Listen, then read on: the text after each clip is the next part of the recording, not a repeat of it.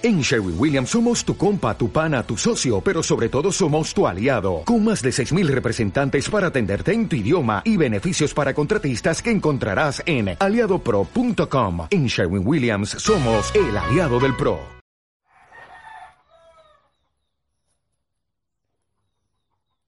Familia, muy buen día, que el Señor te bendiga. Sí, ya amaneció, ya hay luz aquí en el Monte Tabor. Hoy sí se hizo tarde, pero bien, aquí estoy para orar, para bendecirte, para vivir esta Semana Santa de una manera especial contigo, unidos al Señor. Y yo te invito precisamente a eso, a entrar en el espacio de la bendición, de la gracia, de glorificar al Señor. Espero que estés bien en tu proceso de oración en las noches, que estés muy cerca al diario de oración. Genial si tienes una hoguera que te acompañe y que vivamos en oración permanente. Después de vivir ayer, Domingo de Ramos, todo el sentimiento que produce, seguimos acompañando al Señor. Acompañamos a Jesús en, eh, en sus sentimientos también, en lo que hay en su corazón. Te invito a que meditemos hoy el Evangelio según San Juan. Hoy todas las lecturas están preciosas. Isaías nos habla eh, nos prefigura al Señor. El Evangelio nos eh, invita a recibir a Jesús en nuestra casa. El Salmo nos dice, el Señor es mi luz y mi salvación. ¿A quién voy a tenerle miedo? Todos están hermosas, las lecturas todas hermosas, pero meditemos el Evangelio. San Juan, capítulo 12, versículos del 1 al 11. Seis días antes de la Pascua fue Jesús a Betania donde vivía Lázaro, a quien había resucitado de entre los muertos. Allí le ofrecieron una cena. Marta servía y Lázaro era uno de los que estaban con él a la mesa. María tomó entonces una libra de perfume de nardo, auténtico, muy costoso. Le ungió a Jesús los pies con él y se los enjugó con su cabellera. Y la casa se llenó de fragancia del perfume. Entonces Judas Iscariote, uno de los discípulos, el que iba a entregar a Jesús, exclamó, ¿por qué no se ha vendido este perfume en trescientos denarios para dárselo a los pobres? Esto lo dijo no porque le importaran los pobres, sino porque era ladrón, y como tenía a su cargo la bolsa, robaba lo que echaban en ella. Entonces Jesús dijo, déjala esto lo tenía guardado para el día de mi sepultura, porque a los pobres los tendrán siempre con ustedes, pero a mí no siempre me tendrán. Mientras tanto, la multitud de judíos que se enteró de que Jesús estaba allí, acudió no solo por Jesús, sino también había como había resucitado a Lázaro, los sumos sacerdotes deliberaban también para matarlo, porque a causa de él muchos judíos se separaban y creían en Jesús. Palabra del Señor. Familia, estaba meditando ahora en recibir a Jesús, lo que hizo esta mujer, recibir a Jesús en su casa y derramarle el perfume en los pies a Jesús. El Evangelio dice que seis días antes de la Pascua. Quiere decir que los días están siendo contados para el momento de la crucifixión. Seis días. Y Jesús sabía muy bien lo que tenía eh, cerca los judíos que estaban y lo que estaban planeando también las autoridades religiosas contra él. Él sabía, él tenía claro. Iba donde sus amigos, a Betania, que era como un lugar, digo yo, de veraneo para Jesús, donde él iba a descansar. Yo creo que él allí se sentía cómodo, se relajaba. Eran sus amigos, se sentía muy bien. Y cuando él iba, como que hacían una cena, le recibían con mucho amor, con mucho cariño, y él podía en mucha libertad, sin la presión de las autoridades y de los demás, estar ahí podía ser él. Yo siento que era Jesús. Incluso me lo imagino, a veces bromeando, haciendo un chiste y ahí gozándose y descansando. Así me lo imagino yo a Betania, un lugar de descanso, de visita donde se sentía muy querido por Marta, por María, por Lázaro. Un lugar especial. Tanto que dice el Evangelio, en otra parte, que Jesús amaba a Lázaro. ¿Cuánto lo amaba? Y por él lloró. El versículo más pequeño de toda la Biblia. Y Jesús lloró cuando la muerte de Lázaro. Allí están con la fiesta de Lázaro y celebrando también a Lázaro resucitado. Será nuestro corazón un lugar de descanso y de sosiego para el Señor. Recuerdo en Historia de un alma de Santa Teresita del Niño Jesús. Ella, cuando siente a Jesús en silencio, mejor dicho, cuando no lo escucha, ella asume que Él está dormidito en su corazón, descansando en su corazón, entonces hay que hacer silencio para que Él pueda descansar. Es nuestro corazón, es nuestro hogar, un lugar de descanso, de reposo para el Señor. Será necesario sacar muchas cosas.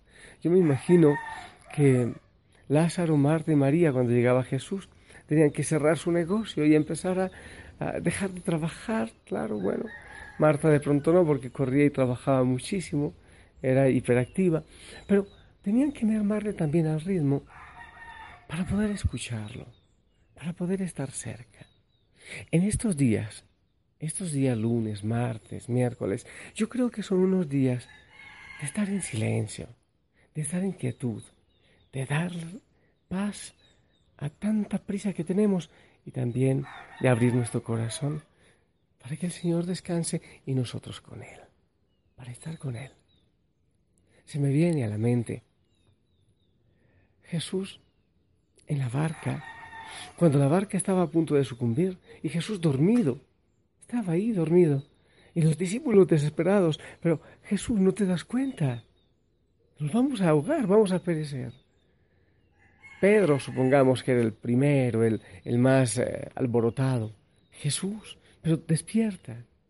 Entonces Jesús le dice, pero te falta la fe, ¿por qué eres así? Pedro, calma el mar.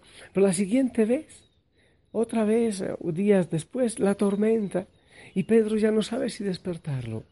No sabe, porque, porque lo ve descansando, porque sabe que hay que tener fe y confianza. Pero sin embargo, después de pensarlo un ratito y mirar sin saber y dudando si llamarlo, lo llama. Jesús, perecemos. Pedro, otra vez tú. Pero la tercera vez, yo creo que Pedro en esa tormenta ya no llamó a Jesús, sino que en medio de la tormenta se acomodó para dormir y descansar con Él. Cuando hay tormentas, hay que invitar a Jesús. Él tiene poder. Que venga también a descansar en nuestro corazón. Ya no hay que despertarlo. Hay que hacerse a un ladito y sentirse protegido por Él. Invitarlo al corazón a que descanse. Eso es lo que te invito en este día. Invita al Señor a que descanse en tu corazón. Bájale a tanto ruido, a tanto hablar, a tanta carrera e invita al Señor a descansar. Si quieres, no lo despiertes hoy. Invítalo a descansar y si tienes un poquito de perfume, de palabras bonitas, perfume con una oración especial, un perfume especial. ¿Qué tal si lo unges tú también con un perfume? Y que Él descanse y tú descansa con Él. Invítalo a tu corazón a descansar, ¿sí? Esa es mi propuesta.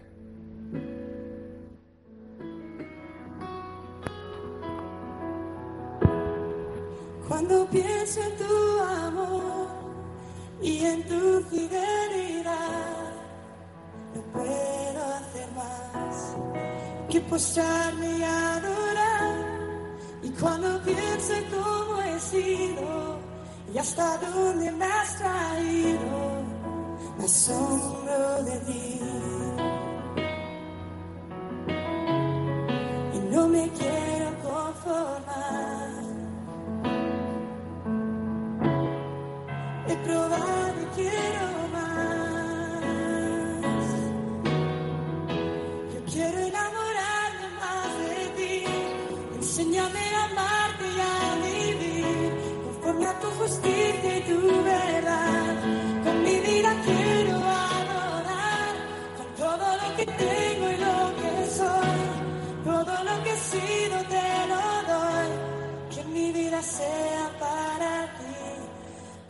Perfume a tus pies.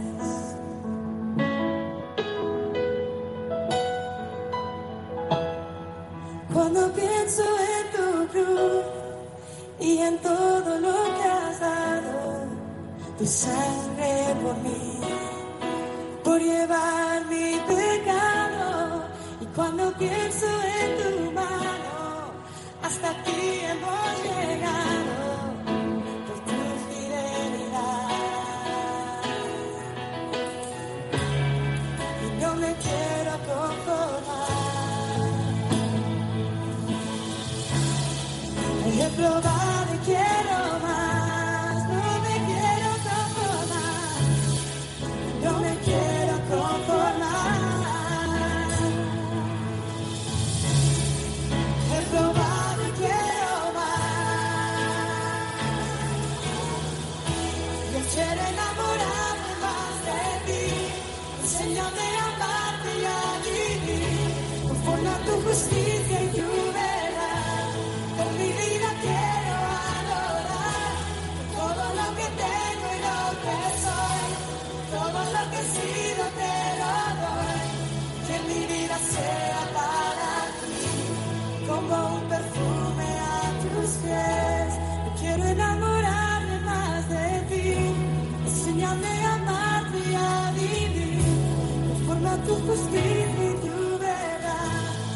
mi vida quiero con todo lo que tengo y lo que soy, todo lo que he sido te adoro. Que mi vida sea para ti como perfume a tus pies. Señor, queremos invitar de nuestro corazón. Así como María, Marta, Lázaro te invitaban a casa a descansar. Ven, ven y descansa también. Y llévanos a nosotros a descansar contigo. Danos la paz, aquella que solo tú puedes dar. También hay cansancio, sí. Hay veces que también nosotros nos sentimos perseguidos. Sí, Señor. Y necesitamos de ti, mucho. Señor, después también queremos acompañarte a Getsemaní y queremos, antes de todo eso, que vengas y te ungimos con palabras bonitas, con cariño. Queremos también nosotros ungir tus pies, que nuestro perfume sea nuestro amor. Y yo te pido, Señor, que bendigas a cada hijo, a cada hija de la familia Osana que tengan paz en ti. En el nombre del Padre, del Hijo, del Espíritu Santo. Amén. Familia, los demás esperamos también tu bendición. Amén. Que tengas hermoso día. Te amamos mucho. Sonríe. Descansa en el Señor. Nos escuchamos, si el Señor lo permite, en la noche. Hasta pronto.